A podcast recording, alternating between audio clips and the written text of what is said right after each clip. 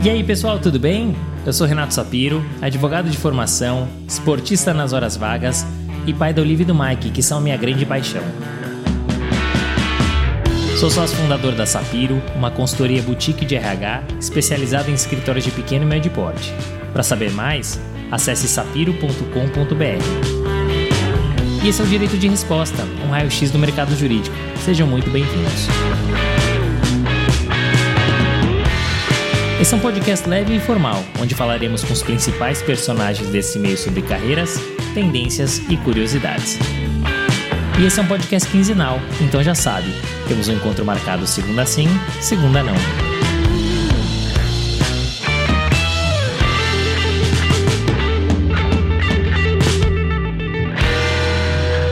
Marcelo sempre soube que queria ser advogado. Se formou em 65 e desde então advoga. Lá se vão quase 60 anos de profissão. E a sua paixão pelo que faz só aumenta, é contagiante. Nesse episódio, Marcelo conta como construiu a sua carreira, do escritório de seu pai, da visão de mercado que teve que o levou a fazer um LLM em 1975, fato até então raríssimo para advogados brasileiros, a vivência que teve ao lado de Ariosvaldo Matos Filho e Beno Sussodolski, e especialmente da construção do seu escritório atual, Huck Otranto Camargo Advogados, no auge da sua carreira e beirando 50 anos. Esse é daqueles episódios repletos de histórias e de um mercado jurídico diferente, bastidores, conselhos, mas também de muita risada. Fiquei inspirado, arrisco dizer que você ficará também. Marcelo Huck é formado em Direito, é mestre, doutor e livre docente, todos pela USP. Possui ainda um LLM pela Universidade de Berkeley. É advogado, árbitro e professor. Como advogado, passou por algumas bancas antes de montar o seu atual escritório, o UC Otranto Camargo Advogados, que agora em setembro completou 30 anos. Como árbitro, participou de mais de 400 audiências arbitrais no Brasil e fora do país. E como professor, lecionou por vários anos na USP e ainda como professor convidado em universidades renomadas como Harvard e Berkeley. Mas melhor que ouvir de mim, Vamos ouvir dele. Senhoras e senhores, temos a honra de receber um dos nomes mais conhecidos e renomados do mercado, Marcelo Huck, que vai contar um pouquinho da história, da trajetória dele, que vai inspirar com certeza os nossos ouvintes. Marcelo, prazer enorme te receber no Direito de Resposta. Muito obrigado por ter aceitado o nosso convite. Prazer é totalmente meu. E antes de iniciarmos, eu queria dar parabéns a vocês pelo trabalho, por essa possibilidade de divulgar a, a experiência do direito, coisa que vocês vêm fazendo com muita qualidade, com muito brilhantismo. Então, é, é para mim um prazer duplamente grande poder aqui participar com vocês. Maravilha, muito obrigado. No nosso podcast, aqui no Direito de Resposta, a gente sempre começa com uma pergunta clássica sobre planejamento de carreira. E Marcelo, você tem uma carreira que é muito sólida, né? São 60 anos na advocacia. E você passou por pouquíssimos escritórios, né? A gente vai falar um pouquinho ao longo desse bate-papo. Essa trajetória, ela foi planejada? Caso contrário, quais eram seus outros objetivos? Não, a minha trajetória de advogado, ela nunca foi planejada, ela foi imposta, era algo que eu decidi lá atrás que eu queria ser. Mais adiante, se você vai saber, eu, meu pai era um advogado com um estilo de advocacia muito próprio dos anos 50, dos anos 60, mas uh, me atraía muito a profissão, me atraía muito a advocacia. Então, essa foi uma imposição que eu me fiz. Eu nunca pensei em ser qualquer outra coisa. Talvez, lá atrás, uma vez eu pensei em ser bombeiro, outra vez eu pensei em ser guarda de trânsito, mas fora isso, eu, eu nunca tive dúvida quanto à carreira que eu queria seguir. Dali para frente, o planejamento, ele depende, eu não, não sei, depois de tantos anos de vida e de advocacia, o planejamento ele conta com dois fatores, a meu ver, fundamentais. Primeiro, a tua disposição em segui-lo. E segundo, o acaso em fazer com que ele possa ser seguido.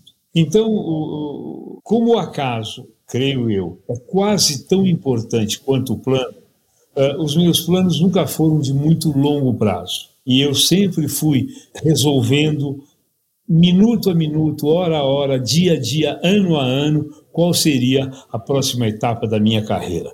Fosse ela uma carreira profissional como advogado, fosse ela minha carreira acadêmica, a qual também dediquei uma grande parte da minha vida.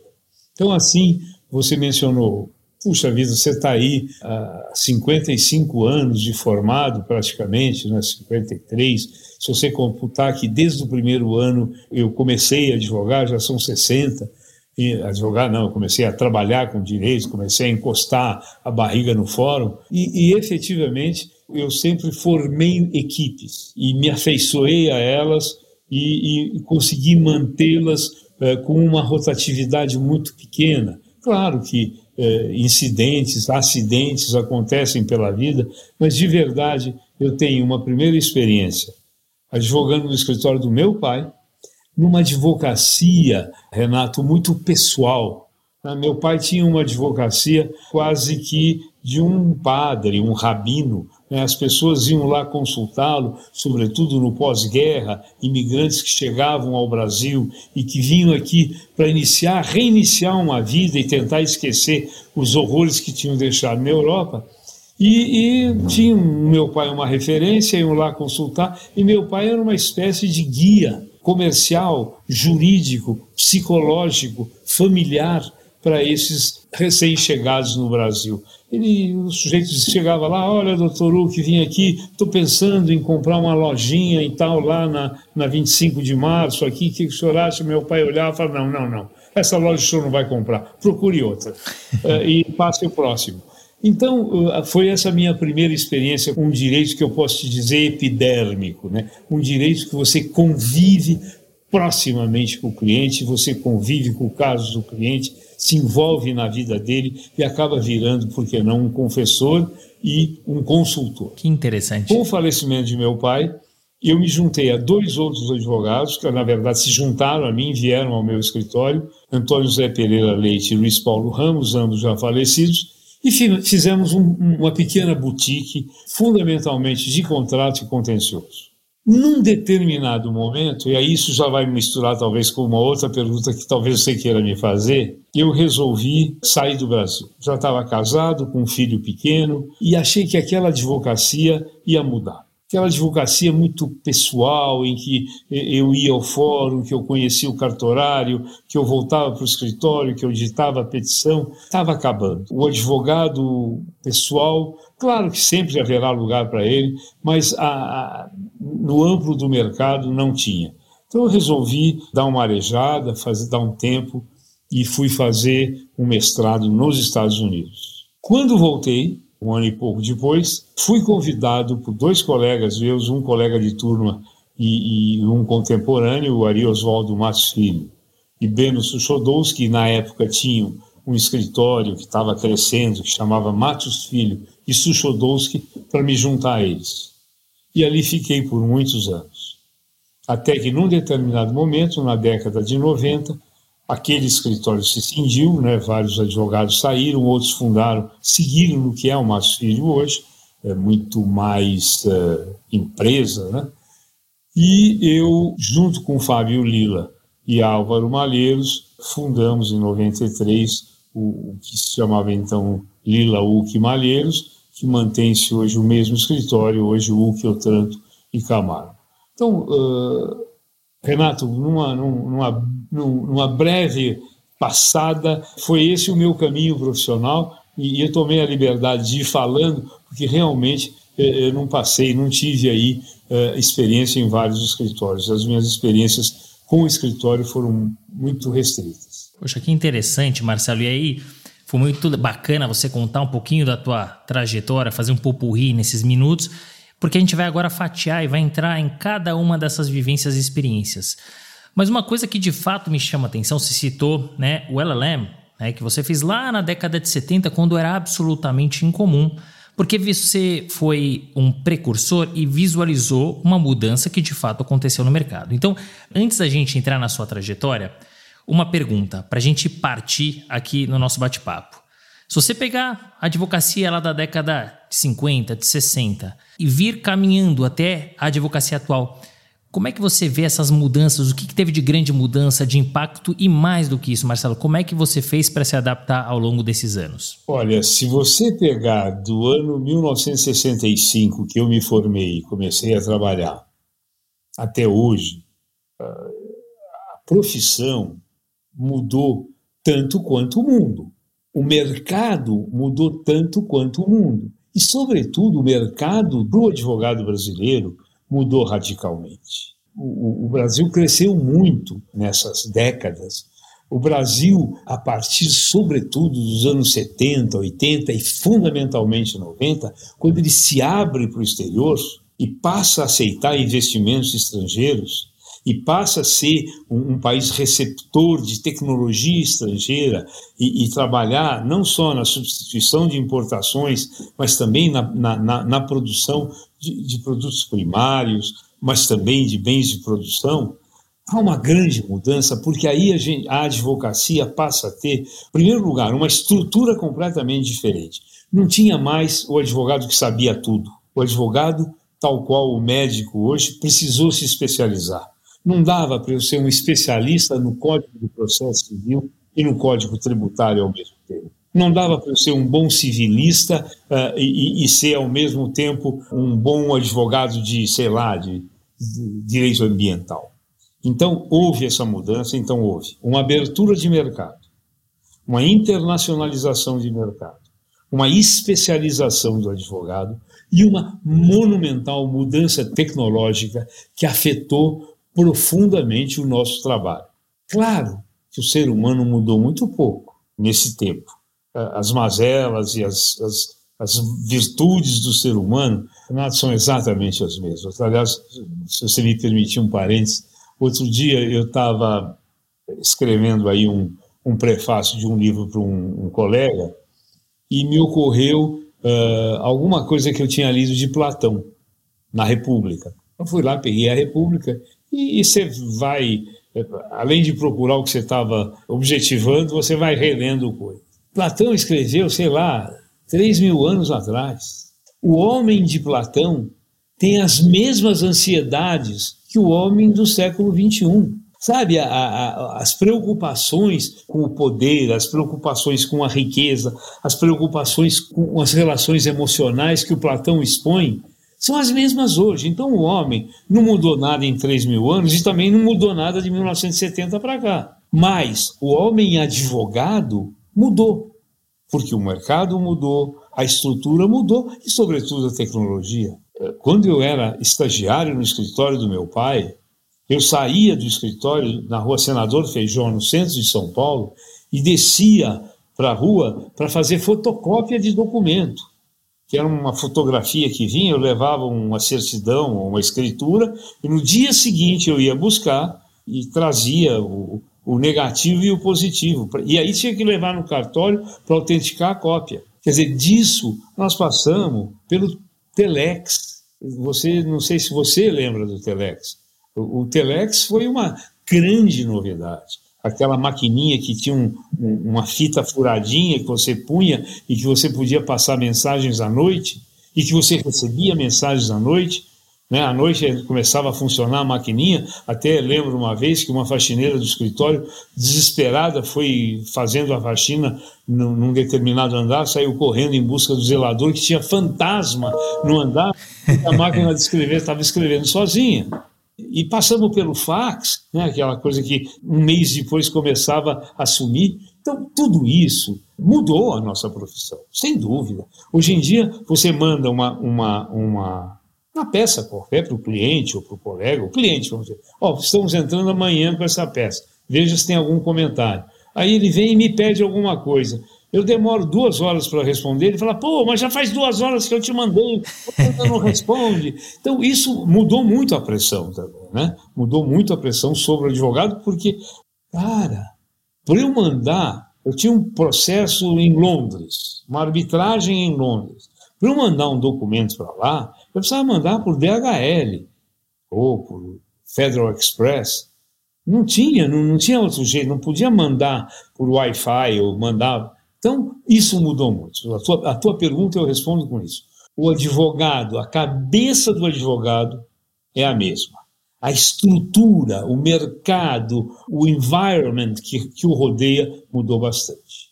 E precisa talento, e precisa trabalho para vencer nessa profissão, que aliás é maravilhosa. Eu nunca fiz outra coisa na vida e nas poucas vezes que tentei fazer outra coisa não deu certo. Então, além de advogar e dar aula, eu não fiz outra coisa.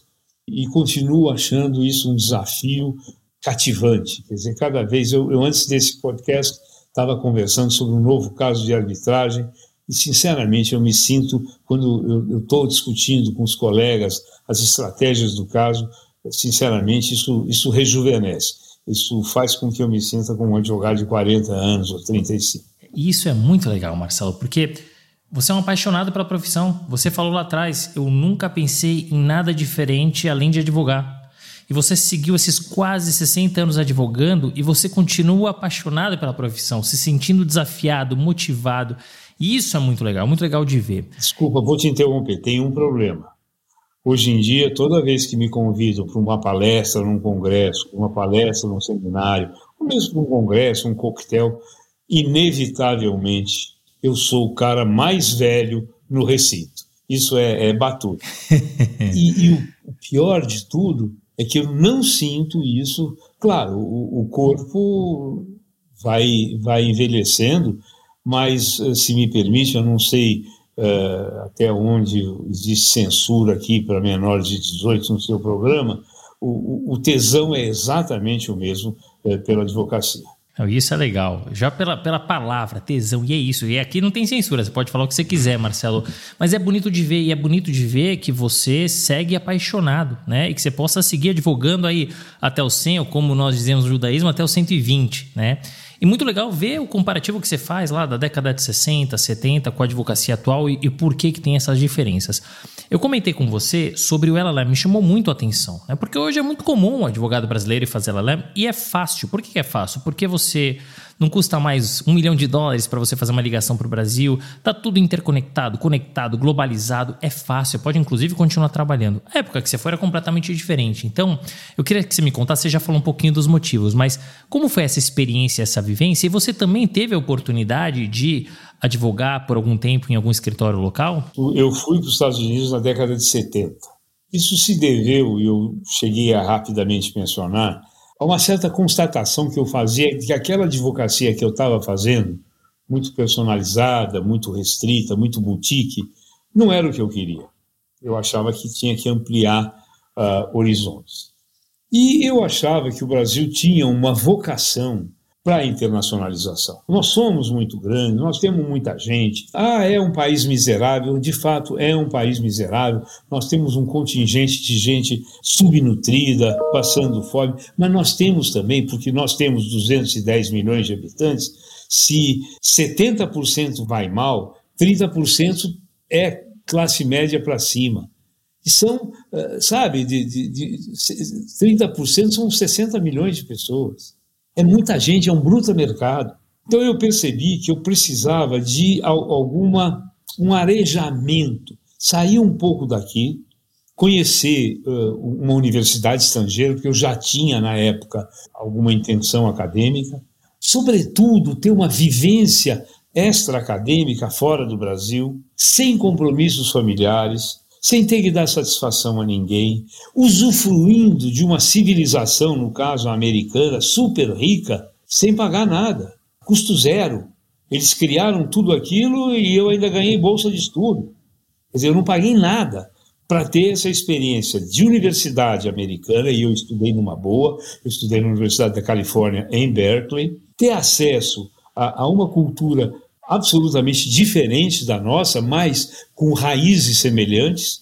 Então, foi uma, uma experiência acadêmica maravilhosa e de vida sensacional.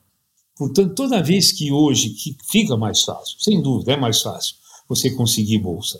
Você conseguir bolsa, não digo, mas você conseguir acesso, um application para uma universidade, uma boa universidade estrangeira. O que eu sentia na época é, é, e que alguém vem me, me pedir, olha, estou fazendo, vou aplicar para tal lugar. Uma das coisas que eu digo, olha, tenta ir para um lugar em que, além da universidade ser boa, que é um requisito, porque você ir para uma universidade mais ou menos, faça na USP, que é melhor e mais barata, e também que cidade você vai viver, que tipo de vida você vai apreender, com que gente você vai viver. Então, na verdade, foi isso. Eh, eu fui para lá, aproveitei imenso tanto a experiência acadêmica quanto os momentos que eu vivi na Califórnia. É inesquecível, eu acho que foi um, um produto que eu trouxe para o meu ativo pessoal, intelectual e emocional muito grande. E essa resposta me leva inclusive à próxima pergunta, porque você foi para lá para arejar e para tentar mudar a tua advocacia acreditando na internacionalização. O que, que você teve de grande aprendizado que, ao voltar, você colocou em prática e realmente de diferenciou em relação ao mercado jurídico à época? Ah, sem dúvida. A, a experiência americana de contratos internacionais na época, a experiência americana de transferência de tecnologia na época, a experiência americana de relações internacionais na época era muito grande. E tudo isso eu tive aulas com professores maravilhosos, aqui inesquecíveis professores, claro, é difícil para a gente. Né? A gente tem que fazer, é, não é só a língua que é uma barreira. Eu havia aprendido todo o meu direito com base no direito civil, no ius civilis, no Código Civil. Lá, todos os estados menos um, é, que é a Louisiana, têm é, o seu direito estruturado na common law. E, consequentemente, o ensino do direito é completamente diferente. Hoje, você fala, ah, não, mas a GV, ou mesmo na Faculdade de Direito da USP, você já usa o, o, o, método de casos, você já usa o que eles chamam de método socrático, mas aqui ninguém conhecia isso. Aqui o método era discursivo, o professor chegava na classe às 8h15 e falava até às 9 E acabou. Quando eu fui para lá e fiquei exposto a um sistema jurídico totalmente diferente do nosso, que se baseava na história, na tradição, na, na, na, nos casos precedentes, e um sistema didático que eu nunca tinha visto, eu me encantei. Isso que eu aprendi lá, tanto da advocacia quanto das matérias, sem dúvida, mas também da, da forma de conhecer e de estudar o direito, eh, eu acho que foi um, um tesouro que me ajudou a vida inteira, profissionalmente e academicamente. Muito interessante. Você fala aqui da parte acadêmica, claro que tem um entrelaçamento com a parte profissional, inevitável. E a tua parte acadêmica é muito forte. Você é graduado na USP, você tem mestrado, doutorado, pós-docência, tudo pela USP. Tem um LLM também, que a gente citou agora. O quão importante é e foi o magistério na tua trajetória pessoal e profissional? Bom, em primeiro lugar, foi importantíssimo. Agora, uh, eu devo dizer que se paga um preço. Eu, talvez, se não desse aula, seria um advogado melhor. E se eu não trabalhasse como advogado, seria um professor melhor. Porém, para o aluno, e eu, isso eu senti durante 30 anos de USP, para o aluno, ele ter um professor que é capaz de não só relatar a matéria teoricamente, como trazer sua própria experiência sobre aquela matéria, tem um valor incrível eu, eu sempre tive, e aí não é, a essa altura da vida não preciso mais elogio nenhum, nem modéstia nenhuma. Eu sempre fui extremamente bem avaliado pelos alunos, sempre mantive durante todo esse período de, de, de docência um relacionamento muito bom com os alunos. Claro, isso atrapalhava a minha profissão, tirava tempo da minha profissão. Claro, você tem que preparar a aula, você tem que corrigir prova, eh, e eu até brincava que se você é, corrigir, se você tivesse que citar para mim, você fala, Marcelo, me cite as cinco piores coisas que você possa imaginar. Eu começaria, sei lá, câncer no pâncreas, né, coisas desse tipo, e uma das cinco seria corrigir prova.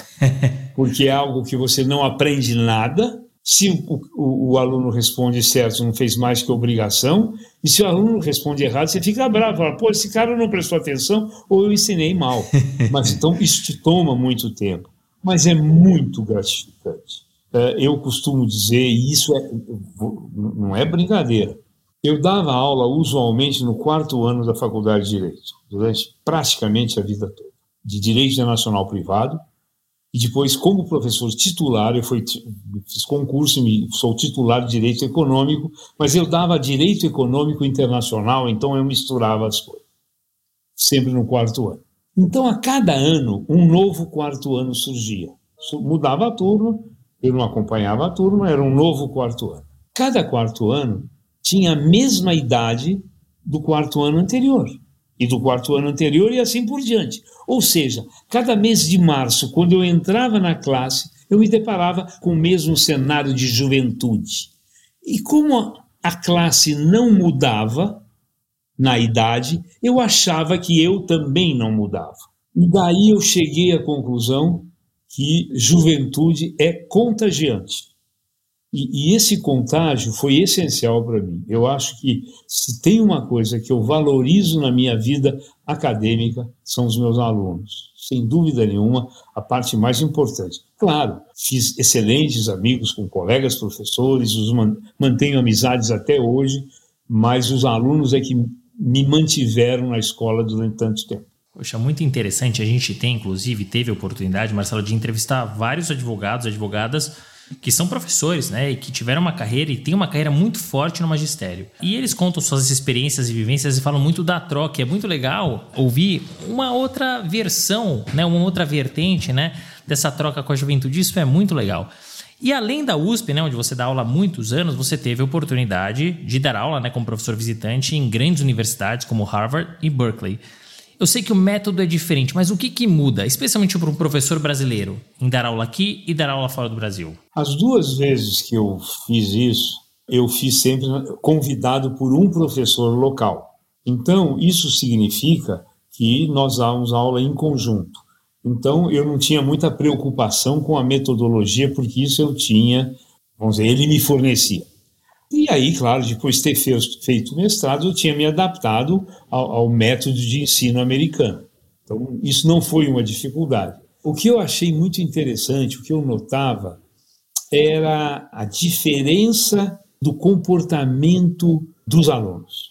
O aluno brasileiro é solidário, o aluno americano é concorrente. Ou seja, quando você faz a pergunta, cada um levanta a mão mais rápido porque ele quer aparecer e, e se mostrar para os professores. Há casos, eu acho que você conhece, de livros muito assim livros que havia poucos exemplares em eu não eu não, não vivi isso mas isso era era o histórico ou não sei se isso era enfim algum tipo de novela ou o que fosse mas que havia casos de livros raros em que você tinha que fazer um determinado trabalho raros no sentido da biblioteca tem quatro volumes a turma tem que recorrer para fazer um determinado trabalho não raro, as páginas referentes àquele trabalho desapareciam dos livros. Não só eles arrancavam para usá-las, mas para impedir que outros usassem. Então, isso não tem no Brasil, ou pelo menos até o, eu depois parei de dar aula na graduação, mas até o tempo que eu dava aula na graduação, eu achava que havia, claro há uma concorrência, todo mundo quer vencer na vida, eh, e claro também nesses 30 anos de magistério, os alunos mudaram, né? é, mas é, havia essa diferença muito grande. Claro, e só para concluir, por que, que os alunos do Brasil também mudaram? Não viraram tão concorrentes quanto os americanos, não viraram tão uh, uh, exclusivistas quanto os americanos. Porém, no começo, quando eu comecei a dar aula em 77, 78, logo que voltei dos Estados Unidos, a grande preocupação do estudante de direito era salvar o Brasil e depois salvar o mundo. Nos últimos anos, a grande preocupação do estudante de direito era ficar rico antes dos 30. então, isso mudou, e eu te digo, radicalmente. E claro que se eu quero salvar o Brasil, o meu comportamento é um, se eu quero ficar rico, ganhar meu primeiro milhão de dólares antes dos 30, é, é um, um, um outro comportamento. Mas nunca tão semelhante àquela, eu não vou dizer agressividade, aquela competitividade que havia entre os alunos de uma classe, no meu caso, da, no, no, especificamente nessas duas universidades. Poxa, que interessante, muito bom entender também como é que funciona, porque a gente sempre fala aqui de mercado americano, europeu, mercado brasileiro, mas entender como se forma um profissional em cada um desses lugares e as suas diferenças, porque isso vai ter um impacto nas carreiras e no dia a dia dos escritórios. Você conhece a Sapiro? Nós somos uma empresa focada no mercado jurídico, especialmente em escritórios de advocacia de pequeno e médio porte e que tem dois pilares: recrutamento e consultoria. Acabando este episódio, acesse sapiro.com.br e saiba como podemos te ajudar. Nós falamos um pouquinho aqui da tua formação acadêmica, que é muito forte, o magistério, que também é muito forte, e agora a gente vai falar um pouco da tua carreira, que é super inspiradora e bacana. Você contou um pouco da experiência e vivência com teu pai, depois você teve a oportunidade de montar um escritório com seus amigos, e aí em 1975 você se juntou ao Matos Filho, ao Erosvaldo e também ao Beni Suchodolski para montar o Matos Filho Suchodolski, que depois deu origem ao Matos Filho. Enfim, teve toda a segmentação, cisões, e aí você vai contar um pouquinho. Como é que surgiu essa oportunidade? Como é que era o dia a dia dessa estrutura? se você puder contar um pouquinho ali daquele, entre aspas, nascituro ali, daquele começo e esses bastidores vai ser muito bacana. Bom, uh, eu não, não, não, não, não participei da fundação do Matos Filho Suchodowski. Quando eu entrei, eles já existiam. Eu estava nos Estados Unidos e até pretendia fazer um doutorado lá, quando eu terminei o mestrado. Tinha sido convidado para auxiliar um professor e fazer o doutorado. Naquele momento, estava lá tranquilamente, me ligou o meu velho professor de Direito Internacional Público, professor Vicente Marota Rangel. O professor Marota me ligou, falou, Marcelo, tudo bem, tudo bem? Quando você termina seu curso? Eu falei, olha, eu devo terminar dentro de um ou dois meses, mas estou pensando em ficar. Você aceitaria vir dar aula aqui na faculdade, no departamento? Como assim? Não, nós, nós temos aqui, estamos precisando de gente nova, você viria como assistente, depois teria que fazer o concurso, tal, mas é uma oportunidade muito boa, tal. E como eu tinha esse, essa ambição acadêmica, eu falei, professor, pode reservar minha cadeira aí que eu vou voltar. Então, cortei os planos de ficar lá e voltei para o Brasil.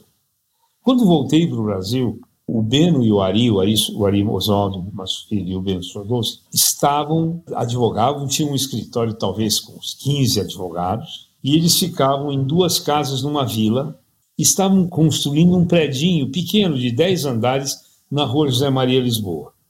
E estavam pensando em ampliar. Então, quando eu fui, voltei para o Brasil, eles souberam que eu voltei, me convidaram para integrar o escritório e eu fui um dos primeiros advogados a mudar, a me instalar no prédio da Zé Maria Lisboa, enquanto o resto do escritório ainda estava ali na Brigadeiro Luiz Antônio, numa vila. A minha experiência com eles foi sensacional. Eu aprendi coisa que eu, experiência que eu não tinha, a advogar em grupo, a advogar em equipe, coisa que amei e passei a adotar como regra até hoje. Eu aprendi que podia cobrar por hora, naquela época era uma novidade, mas as grandes empresas estavam aceitando porque achavam que era mais vantajoso. Hoje em dia ninguém mais topa, mas naquele tempo o pessoal topava. Aprendi a me relacionar, talvez mais formalmente com os clientes, a me vender melhor, entre aspas. E foi uma experiência muito boa. Fiz grandes amigos lá, fiz colegas que depois eh, foram comigo na cisão, na, na separação, para constituir o escritório de hoje. Então foi uma experiência muito boa. Até hoje mantenho excelentes relações com Ari Oswaldo, com Beno Suchodowski. Então trabalhei com gente muito boa. Aí o escritório foi crescendo, uh, Renato, muito. Então aquilo foi crescendo. Eu me lembro que nós ocupávamos quatro andares do prédio, expulsamos os inquilinos, ocupávamos todos os dez. Tinha um, uma espécie de um, um, último andar, que era um, terraço, fechamos aquilo, fazia uma sala de reunião, havia algumas garagens no térreo, fechamos, então aquilo, e aí foi insuficiente, e fomos alugando casas do lado até o escritório chegar num número muito grande, eh, beirando 100 advogados tudo espalhado ali na, na, na, nas cercanias do Jardim Paulista. E aí eu acho que Existe um problema com o minimalismo, mas existe um problema para mim. Pinheiro Neto vai muito bem, o, Machado Meyer vai muito bem, com 100, 150, 200, 300 advogados. Mas eu me sentia, me sentia pouco confortável. E aí surge o, o, grande problema das teses tributárias. Né? Todo tributo brasileiro era contestado. E aí nós tínhamos regras claras de distribuição de, de lucros. Mas, obviamente, com as teses, o tributário ganhou proeminência e passou a faturar não por hora, e sim um percentual sobre o ganho do cliente, que era muito vantajoso. Isso começou a criar um, um, um certo descompasso naquela, aquele equilíbrio uh, que havia inicialmente passou a se instabilizar. E aí a coisa foi evoluindo, os descontentamentos surgiram. Num dado momento, Ari Oswaldo falou: Ah, não, vou sair, vou fazer um escritório menor. Saiu, fez o Matos Filho. E na época, eu, o Fábio Lila, na época, Antônio José Ribeiro da Silva e, e mais alguns estagiários, mais Álvaro Malheiros, que estava fora, fizemos a nossa cisão. Mas foi uma experiência muito boa. Por isso, de alguma forma, hoje, nesse escritório atual, obviamente nós já temos aí uma terceira geração no escritório assumindo, depois de 30 anos, de vez em quando eles me ouvem, mas quando me ouvem, eu faço muita questão de, de deixar claro isso. Nós temos um modelo maravilhoso. Todos são sócios. Todos ganham em função do que trabalham, do que produzem e do que o cliente paga, porque se não pagar, não ganham. O risco é de todos. E no fim do dia, no fim do mês, isso é muito mais vantajoso que qualquer salário e bônus, que é o normal no mercado dos grandes escritórios. Mas esse é um modelo que tem um certo tamanho. Eu não posso ter 300 sócios participando. É isso que eu digo, gente, vamos crescer, mas vamos sempre estar atento à preservação do nosso modelo, que é o um modelo que todo mundo é sócio, todo um voto por cabeça, todo mundo ganha lucro. Se não tem lucro, não ganha. Graças a Deus até hoje sempre houve para distribuir, mas enfim, é o risco de não ter. E felizmente a gente tem hoje em dia admitido novos sócios, é verdade, porque algumas áreas ficam carentes. Agora, por exemplo, eu imagino que o tributário, com a reforma tributária, vai suscitar muito problema. O nosso tributário é muito enxuto, então estamos trazendo um novo sócio tributário. No começo do ano, trouxemos um grupo que está cuidando da área de compliance, que nós não tínhamos, que é hoje muito requisitada por nossos clientes. Temos hoje três advogados na área de penal, eh, não dedicados a crime de sangue, mas dedicados a crime decorrentes da falta de compliance, ou crimes de white collar, de colarinho branco. Então, eu acho que construir os escritórios e viver a, essa vida em construção também é muito agradável. Por isso, eu fiquei muito chateado com essa história de home office. Claro, todos nós adotamos, mas uh, há uma certa reação ao retorno presencial. Eu tenho insistido muito para que todos voltem. Tá bom, fica um dia em casa para trabalhar mas não existe nada melhor do que estar tá com uma dúvida e bater na sala do lado, coisa que eu não faço, eu não vou telefonar para alguém para discutir uma dúvida que não é do caso dele, que é do meu caso.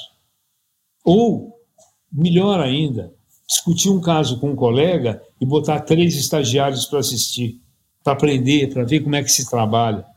Ah, durante a pandemia, no presencial, isso não dava para fazer.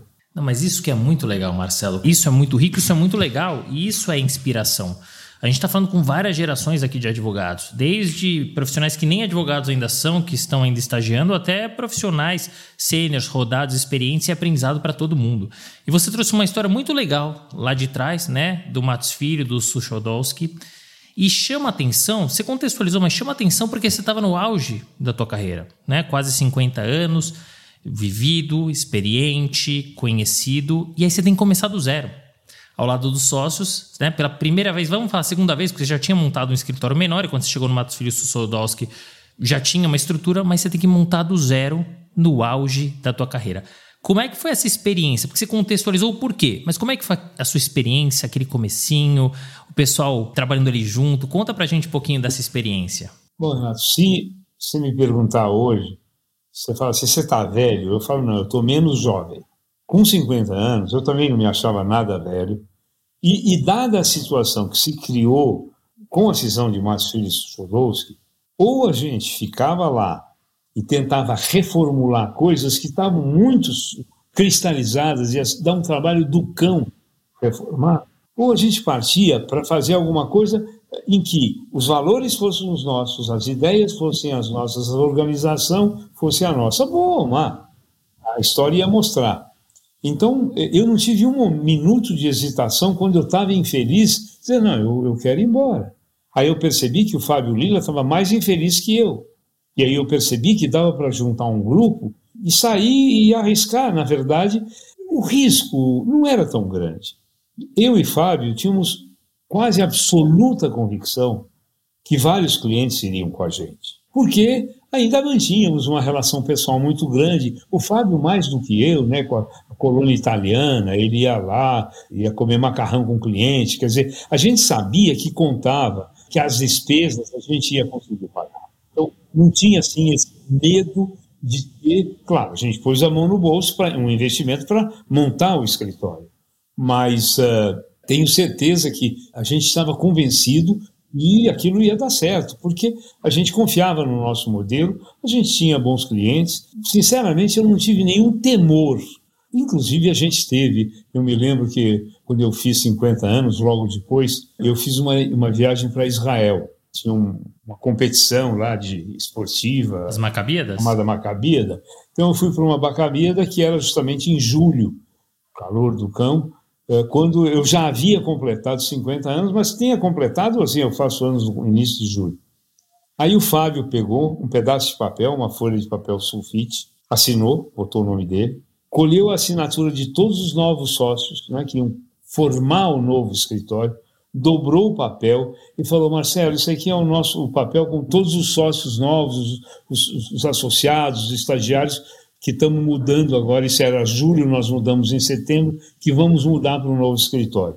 Põe teu nome, dobra bem e põe ali entre as pedras do Muro das Lamentações, em Jerusalém. E de fato eu fiz isso. Deu muita sorte. Eu acho que está lá até hoje mas uh, o nosso está lá o nosso nosso papelzinho de 30 anos até hoje.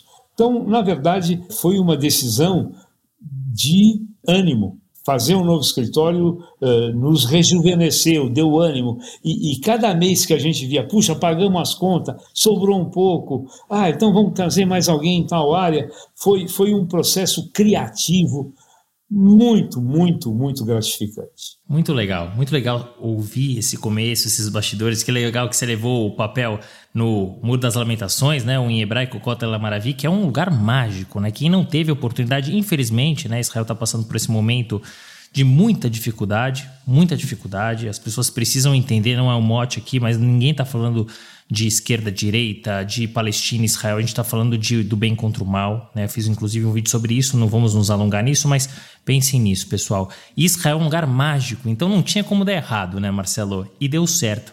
Foi interessante até. É, eu, na época, não filmei, mas eu tirei as fotos ali do, do momento que eu inseria o, o papelzinho do escritório entre duas daquelas pedras muito grandes que compõem o muro que era, enfim, a estrutura do templo. Não, é maravilhoso, assim, não tem como dar errado. E não deu. Amém. e é muito bacana porque o escritório acabou de completar, e é muito especial aqui para o nosso episódio, o escritório acabou de completar 30 anos e continua sendo um destaque. Só que quando vocês montaram o escritório, o mercado jurídico era outro, tinham muito menos escritórios. Hoje, a gente está falando de um volume enorme, a gente está falando de mais de 100 mil escritórios no Brasil, claro, de porte diferentes, estilos diferentes mas a concorrência era muito maior. O que, que vocês fazem para continuar se destacando? Quando a gente fez o escritório, montou o escritório com esse modelo de todo mundo sócio, eu ouvi de colegas nossos dizerem: olha, isso não dura dois anos. Está durando 30 e muito bem, graças a Deus. O que a gente tem feito, eu diria que é uma coisa só. Ou duas, são duas palavras: seriedade no trabalho, idoneidade, respeito ao cliente e tentar fazer o melhor possível. E fazer o melhor possível implica trabalho. Tudo é revisto no escritório. Tudo, tudo, tudo é revisto. Pelo menos uma vez. Nada sai sem uma revisão. Então a gente busca dar qualidade, tranquilidade para o cliente e, acima de tudo, seriedade. É, se você quer, você tem um caso e fala que conhece um ministro do, do STJ que eu teria que conversar com ele, esse não é o meu cliente. Essa advocacia eu não faço. Já perdi muito cliente por causa disso, já perdi muito caso por causa disso, já perdi muito dinheiro por causa disso. Perdi não, deixei de ganhar. Mas não me arrependo um segundo de não ter feito o, o que eu não acho que deva fazer. Eu, eu dou ao cliente o melhor do meu trabalho. Eu dou ao cliente um esmero de atuação dentro do possível.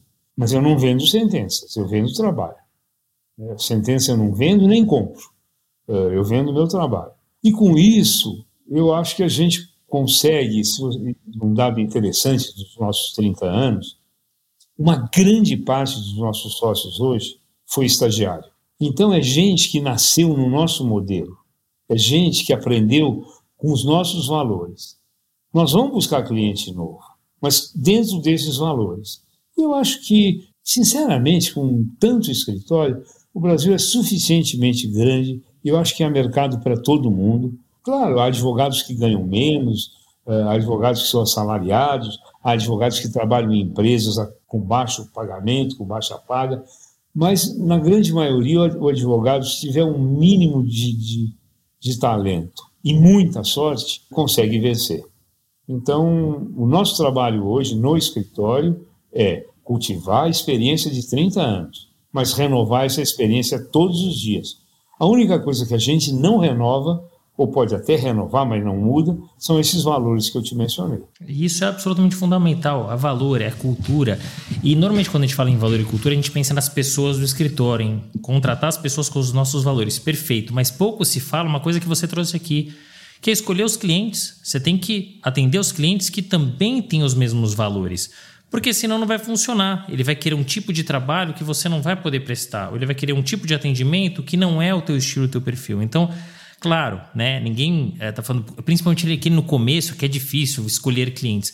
Mas no final do dia, quando você chega numa certa etapa da tua estrutura, é isso. Se você puder escolher os clientes, e não é de acordo com os honorários, é de acordo com os valores, porque aí vai dar certo e o dinheiro é consequência. Pois é, muitas vezes acontece assim: você traz lá uma autuação tributária e fala: olha, o senhor conhece o, o auditor? Eu falo assim: conheço, mas não vou falar com ele. Sabe, o, o senhor é amigo do juiz, sou amigo, mas não vou falar com ele sobre isso. Vou falar com ele sobre o caso. Se amanhã eu precisar de uma liminar, conte comigo. Eu vou a. Hoje em dia até que está mais fácil. Vou a Brasília, faço o que o senhor quiser, em busca de uma liminar. Mas para qualquer outro tipo de conversa, eu posso ter até com juízes e desembargadores. Eu tenho, mas no bar, tomando chopp, falando sobre o Corinthians. Sempre sobre o Corinthians. Eu só tenho amigos corintianos. Faz muito bem. Sócios eu tenho alguns uh, extraviados, mas enfim, como eles são bons advogados e bons homens e boas mulheres, eu continuo convivendo com eles. Vamos seguir nosso bate-papo, Marcelo, porque infelizmente o nosso time não está muito bom, né? Então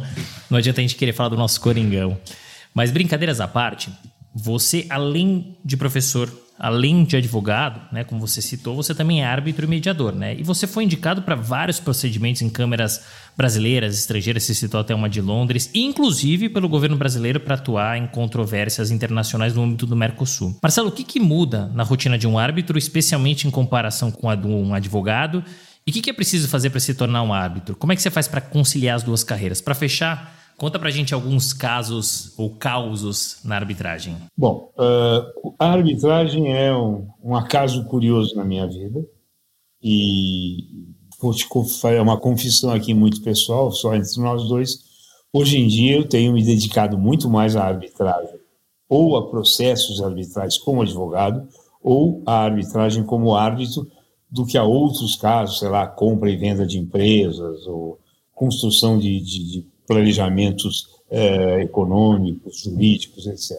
A arbitragem realmente me cativou. Todos nós conhecemos, estamos falando aqui para advogados, antes da lei da arbitragem, de 1996, nós tínhamos a arbitragem no Brasil, mas ela era impraticável porque ela era inviável na medida que eu podia pôr no contrato uma cláusula de arbitragem, mas se surgisse a pendência, eu instaurava a arbitragem, mas para instaurar a arbitragem os dois precisavam concordar. Não era decorrência da cláusula, eu precisava concordar de novo. Obviamente, obviamente quem não tinha interesse eh, no processo não concordava e eu era remetido para o judiciário. Mas, por força do direito internacional, eu acabei envolvido em algumas arbitragens internacionais e conheci o funcionamento da arbitragem no exterior. Tive algumas arbitragens extremamente interessantes. Eu tive uma arbitragem sei até onde nossos ouvintes saibam, existe na Fórmula 1 existe uma federação chamada FIA, Federação Internacional de Automobilismo, que ela tem um regulamento de arbitragem, que todas as equipes e os pilotos aderem quando passam a, a, a competir na Fórmula 1, aderem a esse regulamento de arbitragem. Então eu tive, fui envolvido como advogado numa arbitragem entre uma equipe de Fórmula 1 e um piloto brasileiro. E eu fui contratado como advogado brasileiro, claro, tínhamos ali um advogado suíço, porque a arbitragem era na Suíça e era um, uma câmara arbitral própria da FIA. Naquela época, então, conversando com esse advogado suíço, ele falou: Olha, que pena, a gente tem tanto negócio com o Brasil, mas a lei brasileira não dá, não posso fazer um contrato com uma empresa brasileira por arbitragem que eu fico a, a, a, dependente da outra parte se eu precisar da arbitragem. E naquela época, então, voltei para o Brasil e escrevi um, um artigo na, que saiu, creio que na revista dos tribunais, que chamava Deficiências na Arbitragem no Brasil. E mostrei isso tudo. Gente, nós temos uma alternativa de solução de conflito extrajudicial mais rápida, mais eficiente, que conhece, que pode ser até mais vinculada ao tema, e a nossa lei não permite. Isto posto, veio a lei.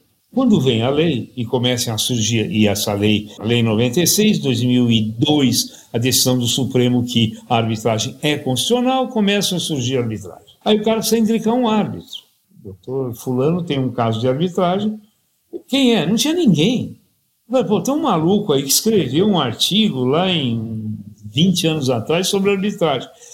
Então, fui indicado uma vez, fui indicado outra, como, também na arbitragem eu procurei uh, usar os mesmos valores de idoneidade, de seriedade, acabou dando certo e eu virei um árbitro uh, bastante indicado. Hoje em dia eu tenho, sei lá, não, não contei, mas seguramente já, já participei como árbitro em cerca de 400 arbitragens, uh, ou mais, não sei, sinceramente eu nunca fiz essa contabilidade. Você me perguntar como um advogado de tanto tempo se transforma num árbitro? Com dificuldade. O advogado assina sempre por procuração. Ele não está preocupado em fazer justiça. Ele está preocupado em defender os interesses do cliente dele, ainda que não sejam os melhores estruturados. Então, eu aprendi a minha vida toda a estar de um lado. E sempre, quer dizer, isso, comportamento pessoal, eu sempre estava de um lado. Eu ligava a televisão, estava jogando Uganda versus Costa do Marfim, em 10 minutos eu estava torcendo para um dos dois. Então, na arbitragem, a primeira coisa que eu tive foi me adaptar à imparcialidade, me imbuir do conceito de ser imparcial do conceito de não ouvir e, e, e simpatizar com uma das causas. Ouço as duas partes e um dos lados me é mais simpático. Isso eu, eu aprendi.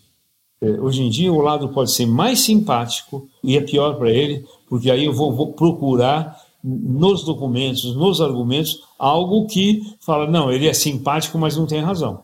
Então, essa mudança, essa incorporação da imparcialidade na cabeça de um advogado unilateral eh, foi talvez a, a coisa mais difícil. Por outro lado, Renato, a arbitragem só me deu satisfação.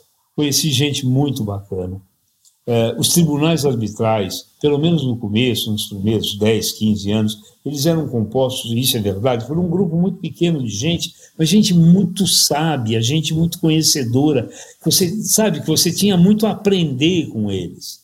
E, e esse é um, é, essa é uma disponibilidade que eu mantenho até hoje, a disponibilidade de aprender. Eu adoro aprender coisas novas. Assim como eu gostava de ensinar meus alunos, eu adoro aprender coisas novas. Então a arbitragem tem me dado muitas alegrias. Inclusive, essa semana, nós tivemos dois congressos em São Paulo, eu fui aos dois, ainda que não fosse palestrar, porque essa semana eu era para estar viajando, era para estar no exterior, mas por um problema de saúde adiei para a semana que vem. Então eu fiquei com a semana livre. Então eu, eu tinha sido convidado para palestrar, mas não recusei. E aí fui só lá assistir mesmo, e, e me dá um prazer muito grande. E um grande prazer que eu tenho na arbitragem, só para concluir, para não me estender mais, é ver quanta gente jovem está na plateia. Gente interessada em arbitragem. O que fazer para ser árbitro?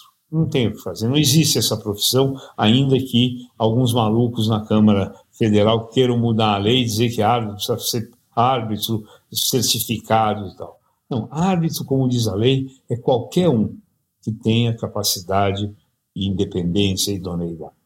Não precisa ser nem advogado. Para ser árbitro, você precisa ser indicado como árbitro.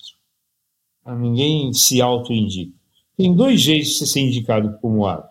O jeito mais comum, que é ser indicado normalmente pelos, pelas partes, e aí leia-se pelos advogados.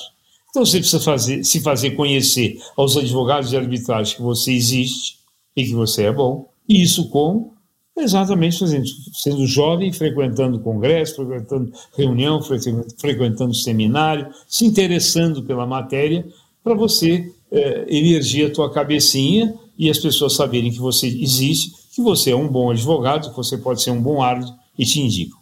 E a segunda hipótese, essa muito mais reduzida, é quando você é indicado pela Câmara ou pelas câmaras, eh, nas arbitragens institucionais, em que uh, há uma, um tipo de divergência, as partes não conseguem indicar árbitros ou o presidente do tribunal, então cabe à Câmara indicar e ela indica de uma lista de árbitros. Como está na lista, de novo, sendo conhecido pelo mundo arbitral. É, é muito legal ver a sua visão da arbitragem, né? E principalmente a comparação entre o árbitro e o advogado. Porque a gente está tão acostumado, Marcelo, a ser ensinado a brigar, a litigar. As faculdades de direito, em sua maioria, você citou no começo do nosso bate-papo, algumas que têm tentado mudar um pouquinho o seu modelo, mas a gente sempre foi ensinado a brigar, litigar. Então você imagina para você mudar, para girar a chavinha, peraí, peraí, agora eu não tô aqui para brigar, né? Eu tô aqui para entender as duas partes e ver qual que tem razão, né? Que é um papel mais próximo até do magistrado. Então muito legal ter essa sua visão explicar para o pessoal que também tem muita curiosidade como entrar nesse mundo, né? Como árbitro, porque você também pode advogar dentro de uma arbitragem, né? Então, muito legal. E você, mais uma vez, traz a sua paixão, né? Você já tinha falado da advocacia, agora paixão dentro da arbitragem, né? E, e ver como seus olhos brilham. Tem alguma coisa que você se arrependa na sua carreira? E mais, até onde que você quer chegar? Bom, me arrepender... Da carreira eu não me arrependo de nada. Para ser sincero, como advogado e como professor, não faria nada diferente, não. Faria tudo de novo. Agora, claro, a gente sempre se arrepende de algumas coisas, ter confiado em algumas pessoas, mas isso é do ser humano, não é do advogado. Imagino que é, alguns clientes que eu recusei possam ter ficado bravos comigo, é, algumas causas. É, é só, posso, é, é, um aspecto interessante. No, no começo da minha advocacia, primeiros 10 anos, eu fazia tudo, fazia todo tipo de litígio, inclusive litígio de família. Então, aí, nesse caso, nos litígios de família, que eu hoje fujo deles, se, se alguém, amigo meu, quer se divorciar, eu, eu mando procurar o advogado, o advogada do escritório, eu não quero nem saber, acaba envolvido, uh, sabe, te liga três horas da manhã falando, olha, o meu filho não voltou. Não é possível, é realmente uma advocacia muito difícil, e no fim da história, você ganha um inimigo. Olha, você advoga para o marido, a mulher fica com ódio de você. Do marido não, porque ele é o pai dos filhos dela. Ele pode até, ela, o ódio passa.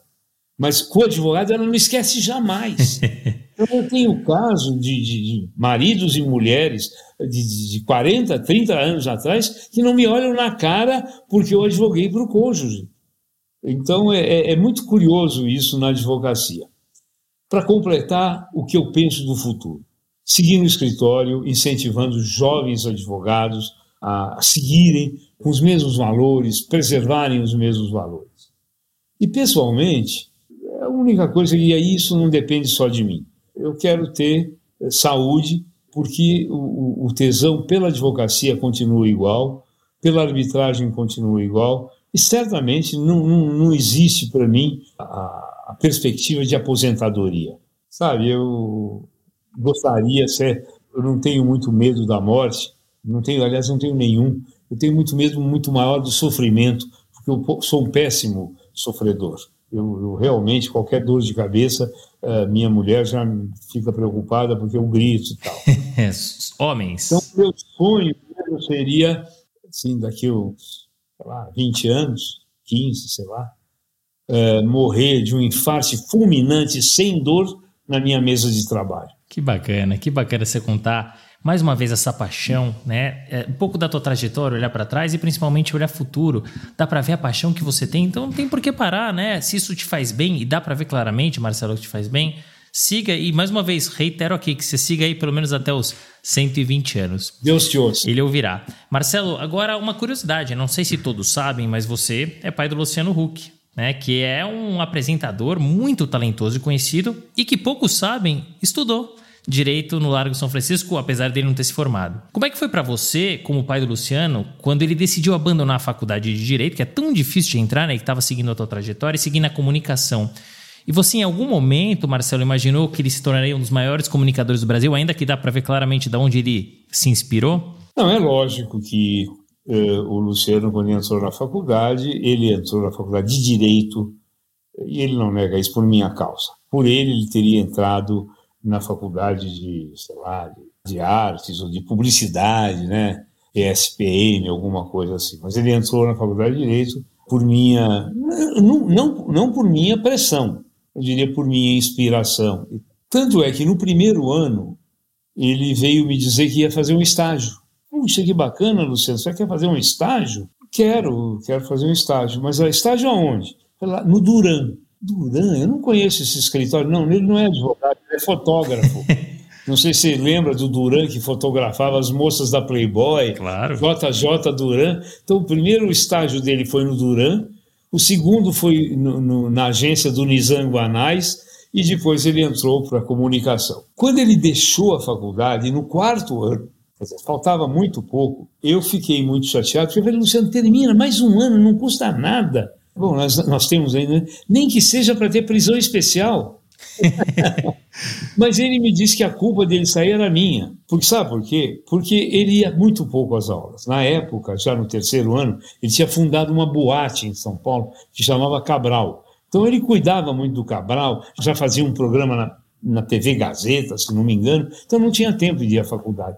Então ele precisava colar nas provas. Até hoje eu tenho as, as alunas que são hoje eh, já advogadas, consagradas, dei muita cola para o seu filho, né?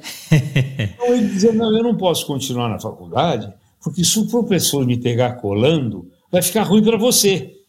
Então é melhor eu desistir, porque eu não vou colar, eu não quero deixar você mal com o professor. E aí isso ocorreu.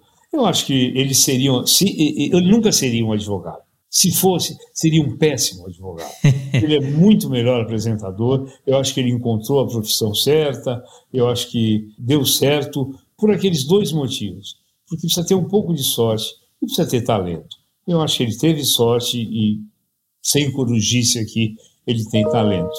Então é isso, quer dizer, eu, foi assim que eu vi essa, essa mutação aí. Lamentando, é claro, porque eu queria ter mais um diploma de advogado, já tenho meu pai, tenho o meu, queria o dele. Mas, enfim, ele me dá outras alegrias. Por exemplo, os meus netos. Não sei, ainda não tive netos, tenho filhos, já é uma alegria grande. Meu sogro e meu pai dizem que não tem nada como ter netos, então deve ser de fato maravilhoso. E muito bacana, né? Uma pena, não seguiu no direito, mas por outro lado, talentosíssimo, um dos maiores, se não o maior comunicador do Brasil. A prova tá aí, a trajetória dele, e é muito bacana né, ouvir isso também de você e dos bastidores, porque a gente acompanha o Luciano, né, de tantos anos, e agora ouvir do próprio pai, né, como é que foi a decisão ali, bifurcação, quando ele largou o direito, entre aspas, e seguiu para a comunicação. Marcelo, para fechar o nosso bate-papo, que conselhos que você traria para os nossos ouvintes? Olha, eu, eu sou muito, muito econômico em conselhos. Em primeiro lugar, conselho é uma coisa que a gente dá de graça e tudo que vem de graça as pessoas não dão muito valor. Às vezes eu dou sugestões. A minha sugestão maior, ou primeira, é para que você seja advogado, para que você seja um bom advogado, para que você tenha sucesso como advogado, você tem necessariamente que amar ser advogado. Você tem que gostar de ser advogado. Você tem que ter prazer na sua profissão. Você falou do Luciano. O Luciano não teria o menor prazer em ler uns autos de um processo. Não teria o menor prazer de fazer uma pesquisa na, na, na, na jurisprudência uh, do Império. Então, uh, se você acha que isso é chato, que uh, é muito melhor, sei lá, trabalhar com informática, ou fazer plataforma, ou desenhar programa de informática, não vai fazer direito. Mas se você ama o direito, se você gosta do direito, com certeza você tem o primeiro e fundamental ingrediente para fazer sucesso. Em segundo lugar, estudar. Infelizmente, ainda não inventaram uma inteligência artificial que a gente põe à noite na cuca, assim, que nem os teus, os teus audiofones, e que você acorda de manhã sabendo. Você tem que estudar. Até que se invente uma injeção de inteligência, vai ter que estudar. E, em terceiro lugar, trabalhar. Tem que trabalhar. O advogado é uma profissão de árduo trabalho. É uma profissão que, por vezes, não respeita horário, é uma profissão que, muitas vezes, exige sacrifício até da própria família. Mas uh, você precisa estar disposto a esse sacrifício. Mas ele traz imensas satisfações. Ele traz imensas gratificações, não necessariamente financeiras ou monetárias, ele traz uma satisfação de, de, de ajudar, de colaborar, de construir. Né? Quando você faz um. Eu me lembro quando eu uh, fazia um contrato de constituição de uma sociedade nova de um cliente e anos depois ele voltava com o sucesso daquilo que eu tinha feito lá atrás, eu me sentia um pouco responsável por aquilo. Isso, e, e, isso é um prazer incrível, isso é um prazer enorme. Então, é essa gratificação, não necessariamente financeira, é essencial. É muito bom ser advogado. Eu realmente acho que, e como te disse antes, não imagino que pudesse ser é, bom em qualquer outra coisa. Aliás, não consigo imaginar me fazendo qualquer outra coisa. Poxa, que bacana, contagiante. Eu acho que eu poderia resumir esse episódio como contagiante, inspirador muito bacana. Eu, quando montei esse podcast, Marcelo, e a gente já está quase no episódio de número 90, mais de três anos, eu montei porque eu queria levar informação para o mercado. Mas eu sou um grande beneficiário desse podcast, porque eu tenho a oportunidade de entrevistar pessoas que são referências, que são renomadas e que na minha época de faculdade eu conhecia, ouvia e nunca pensei que eu pudesse né, ter oportunidade de conversar e de entrevistar. E sem dúvida você é um desses nomes. Eu queria te agradecer pela tua generosidade, pela oportunidade né, e também por ter contado um pouco da tua história, da tua trajetória, inspirado sem dúvida nenhuma aos nossos ouvintes. Muitíssimo obrigado. Não, eu, eu realmente fico muito grato também por essa oportunidade. É sempre bom participar de, de eventos como esse que você realiza, já são 90 e que serão 900 por quê? Porque eh, vejo que você faz isso, claro, com trabalho, com talento, mas você gosta disso também. Eu, tenho certeza que isso, eh, esse seu, esse seu podcast será eh, cada vez mais, terá um sucesso cada vez maior. E para mim foi muito bom também, eu devo confessar, você parar um pouco para rever o passado, pensar um pouco, repensar um pouco sobre você, é uma oportunidade rara, né? no mais das vezes, não é que eu seja um grande altruísta, mas no mais das vezes eu estou pensando nos problemas dos outros, na vida dos outros, e parar aí uma hora e, e ser instigado por você a rever coisas do passado e, e, enfim, refletir sobre elas, também é uma experiência muito agradável, muito gostosa. Foi muito gostoso, mais do que foi muito prazeroso gravar isso com você. Muito obrigado. Fim de papo. Se você gostou, recomenda para seus amigos. Se não, fala comigo que eu quero te ouvir. Até a próxima!